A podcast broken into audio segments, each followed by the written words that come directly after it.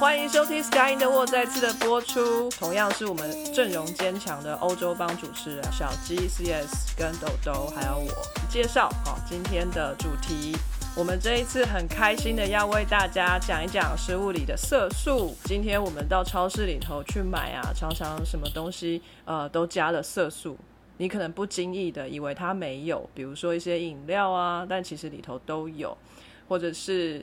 呃，像我今天晚上吃的炸虾饼，每一片虾饼呢，它都有不同的颜色，可是它们的原料其实是一样的，怎么会有不同颜色呢？就是加了色素嘛。那加了色素呢，为什么会让我们更想去吃它呢？这就是背后的一些很有趣的小科学，我们可以今天来讲一讲。我们都知道，人类最相近的动物。就是猴子嘛，猴子啊，它要怎么去判断一个水果它是不是熟了，质地是不是已经软了，然后颜色是从绿的变成红的，来去判断它为什么要吃比较熟的果子，因为那比较甜嘛。它摘一次绿的果子吃了之后觉得很涩很酸，不喜欢就丢掉，下一次他就学到他不会要这个绿色的，他就喜欢那个红色的。那这样子的一个行为记忆，就让我们对食物的色泽有一个很刻板的印象。那从远古的我们的祖先，不管是不是猴子哦，可能猴子之前还有别的，一代一代相传下来到我们这边来，那我们就有一个很原始的欲望，曾经记忆过吃过什么东西很好吃，应该是长什么形状，应该是长什么样的颜色，挑选它。那当然，我们现在大量制作的食物，你不用去考虑它是不是已经熟了。比如说，你买一盒豆腐，它就是豆腐，不管你今天吃、明天吃，它都是豆腐。可能明天可能会臭酸掉，它不会比较熟，可能会长毛啊，好恶心哦。总之，这就是一个人类的本能啊。现在的生活里面，我们可能用不到这样的本能，但是。这样的本能却被食品加工公司来利用了。他们把一些食物加上我们消费者可能会比较喜欢的颜色，来刺激我们的消费。我们看到那样子的颜色，我们就会喜欢，就只买这个品牌。比如说，我们都知道可乐最著名的两大品牌——可口可乐跟百事可乐。如果我们做盲测，就是把它倒在杯子里面。左边一杯，右边一杯，各装的是可口可乐跟百事可乐。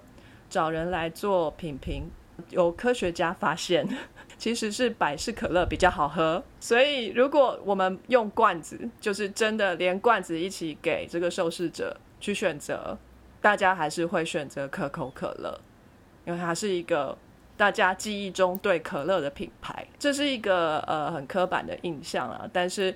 消费者心态有时候我们就是懒得挑选，我们就拿了一个熟悉的品牌，或者是我们就是信赖这个牌子，我们就会去买它。哎，巴黎有巴黎可乐，哎，什么？真的？不过我没有买过，就是之前它推出的时候有稍微宣传了一下，嗯哼，然后失败吗？我以为巴黎人会比较喜欢一些高级一点的食物，我觉得可乐好像。不是很巴黎，可乐哪里 low 了？可乐哪里 low？他们不是喜欢一些比较就是比较装模作样、很很高级的东西？对，所以他们就硬要冠上巴黎啊，就是比较自傲的感觉。不过我后来我就是没有去买到过，就是没有研究，所以我也不知道它是怎么回事。所以我们是不是也要推出一个台北可乐？台北有没有比较高级？没没有哎，没有。现在台湾很红啊，那就台湾可乐吧。因为你想想看，就是在法国人在那边，哦，我们的香槟，我们的红酒，然后接下来下一个说，还有我们的可乐，法国人一定不要吧？对啊。马上好，我们请豆豆为我们示范一下巴黎可乐的法文发音。没有啊，那个是那间制作巴黎可乐公司。哦，好，巴黎可乐公司的名字来，就是 La Limonade de Paris。这也太难了吧！我我建议一下每位主持人，我们轮流来念一次这个法文。La La。La。我跟你说，你们的口水都没有到位，那个 I 的口水你要出来，来，La。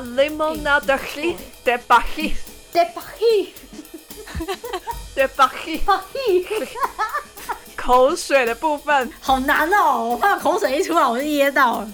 你这也太 over。这就是冠状病毒为什么在欧 disgusting 的原因，因为我们讲话都要喷口水。我们没有那么在强调那个 F。来，我们用意大利文来念一次：La limonaderia de Paris。好怂。La limonade de Paris。Deria Deria 哎，难道这个还有德文发音版吗？可是德文发音跟法文差不多哎。真的吗？La limonaderia de Paris。你要用英文讲一次吗？La Limonda Dairy Paris。对啊，所以其实也还蛮像，只有 Paris 那个字比较发音比较不一样。Paris 那个 R 要和美国，Paris。Yeah. 所以其实植物的颜色给我们很多的影响，一直到今天。至于添加在食物里面的色素呢，到底是从什么时候人类开始会把色素加到食物里头去？它是怎么演变到今天我们看到市面上商品里面加的这个色素呢？我们就请小吉来为我们讲一讲。好，我其实我刚刚那个呃很想要问你一个事情，就是，哎，科学家怎么知道猴子怎么判断食物熟了没啊？啊，如果是做行为学的话，就是统计，他们会去观察猴子吃东西的喜好，这个东西吃的多，那个东西吃的少。那不知道这个实验是怎么设计的，这是很好的问题。我呃，我可以回去找一找资料，或者我们强迫 CS 去查，因为 CS 也可以。可是这个其实就是很行为观察、啊，比如说真古德他花了这么多年去找、去去观察黑猩猩的行为，那他就可以去归纳说，哦，他们做了 A 行为而不是 B 行为，或者是他们曾经经过了什么样的状态，所以只做 B 行为这样。那这些都是观察出来的，然后比如说，你看到一只猴子，你在观察它，它在拿了那个水果，它拿了两颗起来，可能也许它就就拿在手上，然后过一下，它选了其中一颗。可是也许他那时候手上就是有得了一个什么奇妙的感触，就也许他有一个特别的受气，我们不知道。就也许他是在用那个受气感受，可是这个东西我们就观察不到啊。对，所以就行为学其实是个很容易被推翻的科学。淡淡的哀伤，因为解释是人类在解释，哦，就就是只有看得到的东西，我们可以知道这样。解释是人类在解释，然后当然我你刚刚说的那种方式，后来也许也可以从比如说外观去观察，或者是因为其实他手上有受气，跟他是去闻去判断这两个行为其实是不太一样的。如果他手上有受气，他不需要经过闻这个动作，就可以知道哦哪一颗水果是熟的，这样。删去法之类的，所以就是完全是行为的东西去看去或者是我们可以用非常残忍的实验去证实它，不是说可以把猴子头上戴满了 sensor，然后去看它哪一部分的脑亮起来吗？fMRI 可以看得出来哦，可以啊，这些都经过训练也可以啊，可是 FMI 要定着不能动。可以啊，这些是可以训练的，狗都可以扫 MRI 了。狗的话，应该我们是在那个就是要稍稍麻醉的状况下才能扫吧。哎，没有哦，就是你要训练，可是还有这跟个性真的很有关系。有些可以定着比较久的，那就很 OK。哦，我家狗就不行，没办法，那屁股有虫，真的不可以。对啊，因为因为 FM 啊因为我们就是平常在做 FMI 扫起来很久了，然后因为 FMI 反应又很小，比如你要反复的做，所以就算是做那个最最强的那种反应的 block test，通常大概要少五分钟。哇塞，而且你在 SMI 的声音是极吵，吵到一个不行，那个机器是这样咚咚咚咚咚咚咚咚咚咚咚咚，所以而且又要放扣油，就是你又不是说就是你可以自由的坐在里头就好，你要把它固定住，然后要放扣油，因为就连人也是一样，我们都会跟他说不能动哦，然后帮他塞满各式各样的东西。可以啊，这些是可以训练的。不过动物的时候，他们会让他平常很信任的人，或者是他的训练者，或者是带他的人去陪着他。哦，了解。对他们不会自己在里面，他一定会有一个他很熟悉、很信任的人陪着他，这样。好，其实我是要讲历史，我怎么会跑到那里了呢？好，好了，有关食物的色素呢，其实这个东西从很早以前就有记载，因为大家发觉在那个西元前一千五百年前的埃及壁画上呢，就有画，就是他们用酒的萃取出来的颜色，去加到糖果里头，帮糖果增加颜色的这个这种壁画有留下来。然后是在其他的文化，比如说像在中中华文化里头，我们有用红曲红曲米的红，把这个红萃取出来之后，去帮酒增加新的颜色。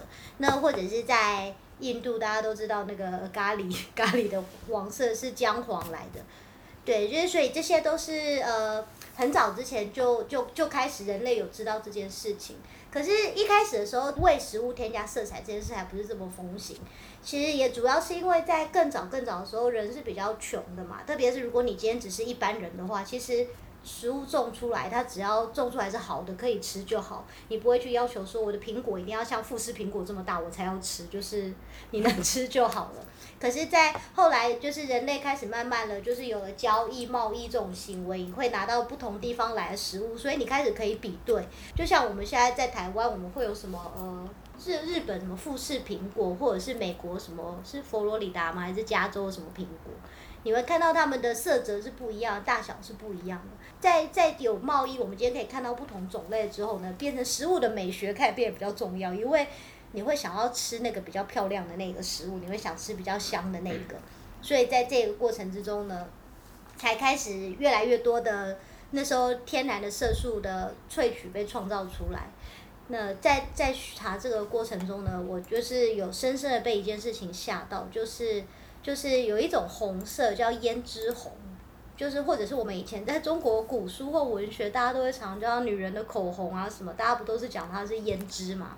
古装戏常常演，对，古装戏常常演啊，就是那个用胭脂，然后什么点在脸上，就是就是胭脂听起来是一个很浪漫的名字，就我没想过它是什么东西，我以为它就是指红色的东西或化妆品或者是花。哎，我以为胭脂是口红，哎，它不是口红哦。我也以为是口红，就是就是它是代称，可是它就是一种红色的东西嘛，就是你要拿它来当腮红也可以啊。我曾经看过一段影片，好帮他做个广告好了，李子柒拍的，他就从零开始做胭脂，他做出来的成品是一张很红的纸。古时候人不是擦口红，他是抿口红。对，这张纸它抿一下。你先把嘴唇舔湿之后，在纸上抿一下，然后你的嘴上就会沾上那个红色。好酷哦！那如果你要把它抹在脸上的话，一样，你的手指头可能沾湿一点点，然后在那个红色纸上抹一抹之后，放在脸上擦，把它抹匀，这样子。所以古时候的胭脂就是一个小盒子，里面装很多张很红的纸。好，那为什么我要强调这个胭脂红呢？因为我们的各种色素通常很多是从它，就是根据它的来源嘛，比如说蓝莓也提炼出来的色素，我觉得蓝莓色素或什么的，胭脂红的这个胭脂。它是一种虫，虫，虫，是的，胭脂是一种虫。我们这个红色是从一种虫的身体里头弄出来的。是软软虫还是硬硬虫？是什么虫？它是一种介壳虫。你知道，就是那个一只外表是硬邦邦、圆圆小小一只，它是一种很难杀的虫，因为它会长在，比如说它会寄生在仙人掌上，然后害仙人掌变得很恶心。可是因为它的身体外面有那一层壳呢，你就是就是用那个杀虫剂来杀不了它，你要拿一些专门的油来喷它，让它窒息。哦。然后我真的是不懂当初古人是怎么回事，因为它的外表看起来就是小小只，然后长着硬壳，一个肚子肥肥大大的，它的颜色是深深色的这样。可是如果把它掰开的话，它肚子里有一种红红的色素，它是为了。阻挡就是掠食动物的追捕，所以产生出来的一种色素叫胭脂红酸，就是在它的腹部最多，大概占了它体重的百分之二十左右，二十加减五，我们也就是讲的那个比较学术一点，所以大概十五到二十五之间，我们可以把这个东西提炼出来，就可以做成胭脂红，它就变成了一种色素，而且它不只是色素，它是食用色素，也就是说。它是可以拿来加在食物里的，或者是比如说我看到的例子呢，让我非常的震惊，就是很多草莓果酱里，就是是加了这个虫虫提炼的胭脂红的。什么草莓果酱里面是那个？是不是？你看是不是人生是不是突然觉得？不要以为你不化妆就碰不到啊，你还是每天都吃得到。崩溃。没错，我我那时候看到的时候，我太傻眼，我就查了很多胭脂虫的资料，是它很难提炼。比如说要提炼一公克的胭脂红染料，也大概需要一百五十五只的胭脂虫。好多。对，而且他说，就是因为它又小小黑的，你看不出来。而且他说，他很麻烦，工人要先把那个虫啊，用刷子把它刷下来，然后再把它晒干或者烘干、蒸干之类的。然后弄干之后呢，还要把它的那个其他的地方扒掉，然后留下那个腹部胭脂红最红的地方。这样，这个这才是把原料摘采完成而已，然后再送去工厂做更多的事情。所以这要去哪里抓？还是有繁殖养殖？现在应该是有养，它从很早很早以前它就存在，它从那个玛雅时期，做阿兹特克国王的时候就已经迷上了这个胭脂红可以提炼出来这种红色，他就要求他的子民就每年要上缴很多。后来等到西班牙人就是开始那个呃大航海时代的时候啊，发掘这个东西，因为欧洲当初其实是没有那么多这种色素的，欧洲是在就是在这个贸易的过程中发现世界各地的色素，然后再带进欧洲的。他们那时候发掘这个胭脂红之后呢，就是大批大批的把这一些虫进，就是移到欧洲来，然后到欧洲来加工。然后还说那个时候其实常常会碰到海盗，大部分的海盗都不知道这个东西其实是可以提炼出来一个非常珍贵的色素的，所以常常就是如果船被海盗霸占的时候呢，他们会把这些胭脂虫直接丢进海里。很惨，我就觉得中美洲几个国家好可怜，我就人民辛辛苦苦的，一开始国王要，然后等到殖民时期殖民的国王要，然后好不容易种出来，可能会被海盗拿去丢掉。你知道为什么海盗会不认得那个吗？因为它是黑的吧？觉得是虫很恶心，因为那些海盗是英国人跟法国人，不是货的海盗。哦，所以他们两个，我那时候我才看到就说，呃，还有也有德国人是加入海盗。他说德德国是世界上第一个就是定了那个食品安全的相关法律的国家。对，就是因为那时候海盗常常就是偷了这一些东西，然后或者是或者是用错的东西加入，然后他们那时候好像有一个法律就是规定说，呃，这些这种类型的东西要焚烧掉，然后这些人要被关起来，这样。史上第一个食品相关法。所以我要来补充一下小鸡的部分。我要为虫虫们伸冤。好，我跟你说，我们这个节目呢，就是一个哦战场，啊，不是，每个人都可以有不同的意见。小鸡当然对虫虫有很深的怨言啊，但是呢，我个人觉得虫虫也蛮可爱的。可爱跟吃它是两回事。要吃它也是可以的，这个已经被运用千百年了，然后它是无毒的，其实呃再也找不到比它更好的，所以我觉得呃虫虫为我们牺牲生命，然后增加我们生命的色彩，这有何不可呢？他们都已经做这么大的牺牲了，你说是不是？我跟你讲，你你现在看不到，但是我在翻白眼。我们要和平理性的讨论跟沟通。理性沟通，理性沟通。我很理性的翻白眼。刚刚小鸡说的没错，这一群虫虫嘛，就是胭脂虫。它们呢，的确是住在仙人掌身上，他们就是仙人掌上面的寄生虫。所以只有仙人掌可以长。对，只有一种仙人掌，然后这种仙人掌呢，长得就是很大一片，它一片大概短的那边的直径二十公分，长的可能可以到三十左右的一个椭圆形。拖鞋还大吗？比拖鞋还大，它这个很大的蒲扇，就是很，它是一片薄薄的，所以它的厚度大概只有两公分左右，可能厚实一点的三公分。在南美洲在种这个仙人掌，然后他们会去收成这个仙人掌，一片一片的把它们收起来之后，上面穿一条线，然后把它像是晾衣服一样，把它挂在竹竿上面。去拿就已经成年的这个虫虫，放在纱布袋子里面，然后钉在这一个仙人掌上面，然后这个虫虫就会生蛋，宝宝就会往外走，然后就寄生在这一片上面。到它们成熟的时候，就会去用毛刷去把它刷下来，然后之后的过程就跟小鸡说的一模模一样样，把它干燥了之后。做一些处理，就是把它碾碎，要把它碾爆，因为它红的地方是在里面。对，它就是要碾爆它，把它变得粉碎。但是我们不是用那个粉，要把那些粉拿去放在水里面溶解，溶出那些红色的东西，然后最后再过滤。所以那些虫虫的那个断枝啊，就都已经被滤过了，只剩下它的那一些血水而已。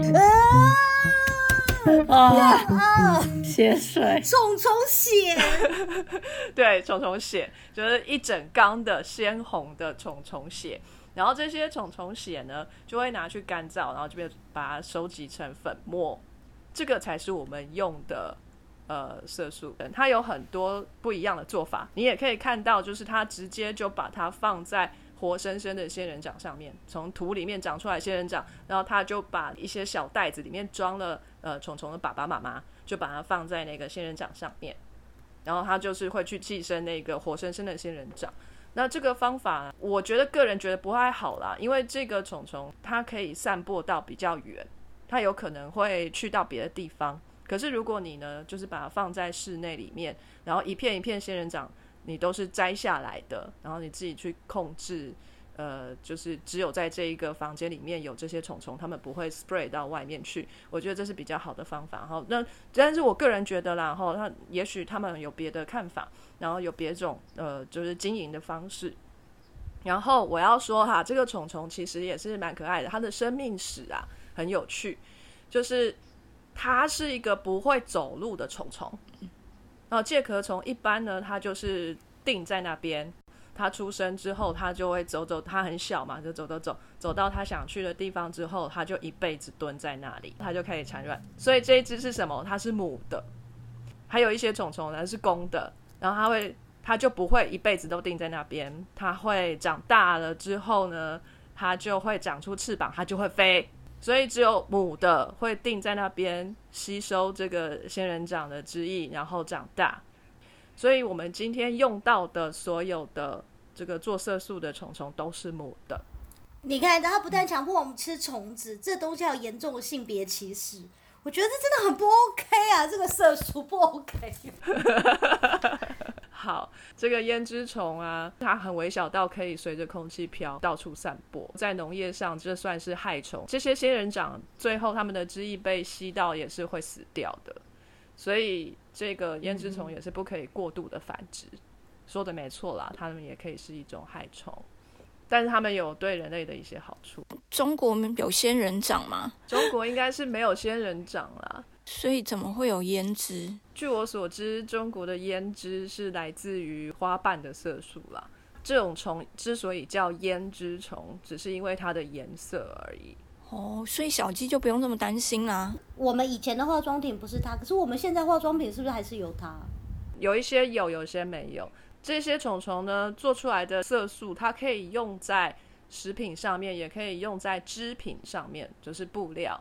也可以用在化妆品上面，呃，在食品上面，你很容易就从食品的成分部分可以看得到它添加的色素是哪一些。如果你仔细看，台湾有可能有一些，它只会告诉你它加了色素，但是呢，在欧洲跟美国就是管制比较严的国家，他们都会规定说，你食品里面加了什么色素都要写出来，然后每种色素他们都有他们的代号。比如说欧洲的，就是一开头，然后后面可能有三码到四码的数字，这个就是它色素的代码。那胭脂虫这边做出来的，在欧规里头就是一 A B C D E 的一一百二十号。可是因为它那个是食用的色素，我怕它如果用在织品或食那个化妆品，它会不会又换一个它是到底要几种系统？对，我觉得他们很机车，而且各国都不太一样。它可能还有可能会写它的名字，因为它那个东西叫胭脂红，是 Carminic Red 吗？对，就是它有可能用这个字，对，就是感觉好像很高级的一个字，就觉得结果是虫。反正你就认好它就是了，反正你就认命一点，你逃不掉了。反正我觉得以后就是红色的东西，大家都不要吃，草莓果酱就自己做，真的是太变态了。这个虫 织品的部分可能就不是在食品药物的管理里面，所以它可能有另外一个系统，但是。化妆品跟食品应该是用一样的，所以大家就是红那个红色衣服也不要穿，然后就是如果跟我一样怕虫的话，然后那个以后也都不要画口红了啦，就是我们就都改那个裸裸裸唇风，就是 就擦护唇膏或什么闪亮亮的就好，或歌德风的擦黑色。对啊，歌德风多好啊，你就活性炭一直到九十岁。这样也可以，就是至少至少就是，也许你就觉得自己没有那么漂亮，可是至少你身上没有错。这就好像蟑螂变成了南美大脸，然后就被拿去做药。好夸张哦！哎呦，对什么？药啊？就不是说，就是那时候有中国有产一种，他还说可以抗癌的那个的那个黑黑的药水，然后成分是南美大蠊，然后就有人就去搜寻什么是南美大蠊，就发觉是蟑螂。可是蟑螂抗癌我还蛮相信的，他们都那么难死。对，因为他们什么都杀不死。对、啊，这倒是真的。对，不过我觉得要要到我愿意吃蟑螂，我的癌症一定就是真的很很严重。绝望。